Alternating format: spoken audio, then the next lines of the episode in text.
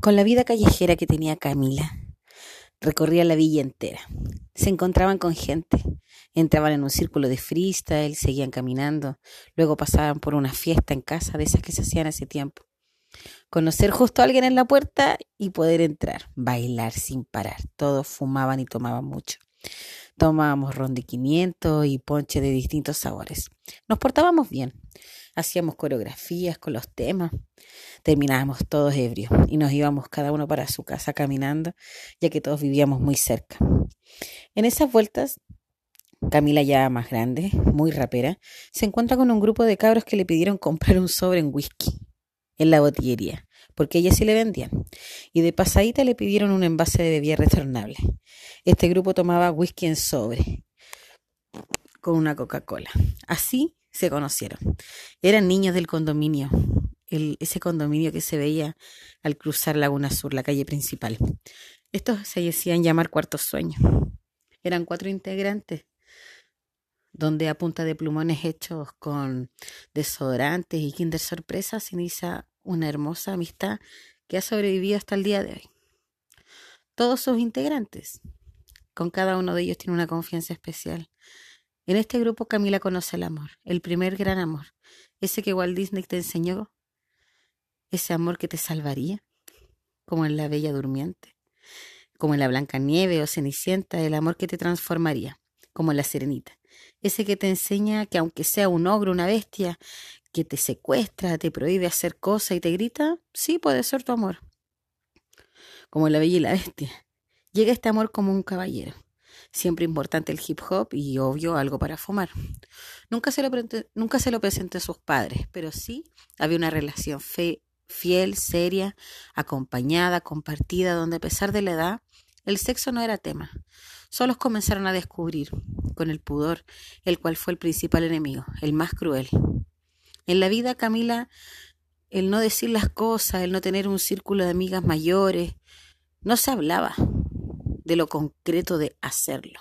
No se tocaban los detalles del sexo. No era tema. No era tema el embarazo. No era tema el placer. Ese placer, palabra tan crucial para las mujeres. Este mismo Walt Disney te mete en la cabeza que conoces el amor y felices para siempre, solo un amor, que el primero era el real, el, honesto. La sociedad chilena también indica que se perdía la virginidad luego del matrimonio. Imagínate cuántos orgasmos que jamás se sintieron, cuántos embarazos sin placer, cuántas mujeres violadas por su príncipe azul.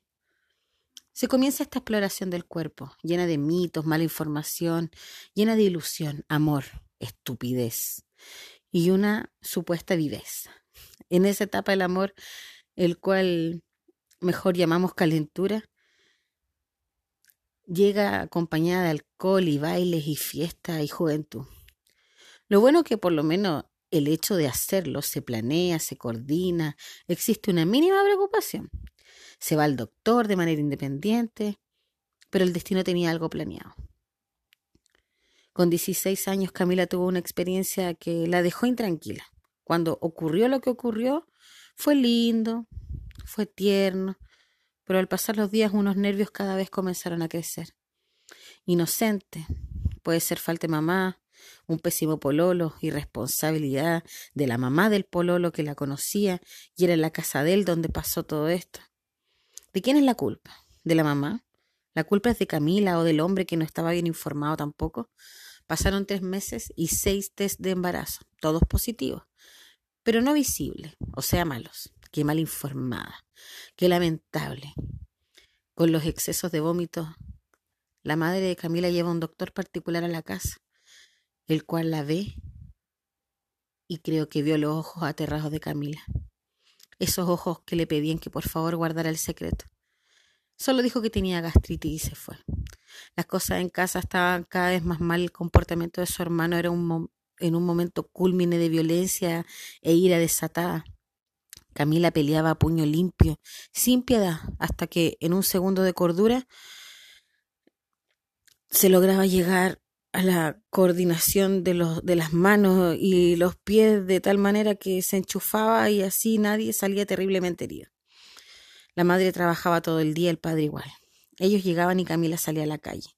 Y a pesar de su situación, un día la situación no pudo más.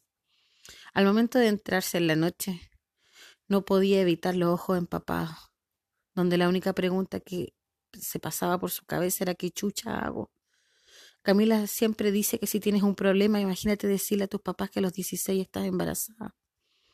El papá desesperado cuando la ve entrar a casa le pregunta qué pasa, qué pasa con tal insistencia, con el terror del error encima, contesta que no le ha llegado la regla. Su papá la golpea en la cabeza, la manda a acostar amenazándola que cuando llegue la mamá la levantaría. Llorando, llorando, casi inunda la casa. Llega la mamá y su padre sube la escalera enojado, diciendo, no sabes nada la cagadita que te tiene tu hija. Su padre era su pilar. Ella decía que era su amigo. Su papá, una persona que respetaba, a la cual no tenía intención de conocer, alguien lejano. Sacan a Camila de la cama, a tirones y golpes. La hace bajar empujones para que ella le contara a su mamá. Está aterrada, la abraza. Y ahí Camila se da cuenta hace cuánto tiempo no sentía el abrazo de su madre. El papá grita, está embarazada. Camila llora sin reaccionar, solo escucha que su madre muy cerca de ella le dice, tranquila, nunca te va a faltar nada. Mañana vamos al doctor, así que anda a acostarte. Camila no durmió, solo lloraba y pensaba en mañana. Nunca va a saber qué pasó esa noche con su padre y su madre. Qué noche tan terrible habrán pasado. Solo dile al papá del bebé que venga, le dice su mamá. Así, se, así nos conocemos. Para ver qué van a hacer sobre ante tan dura noticia.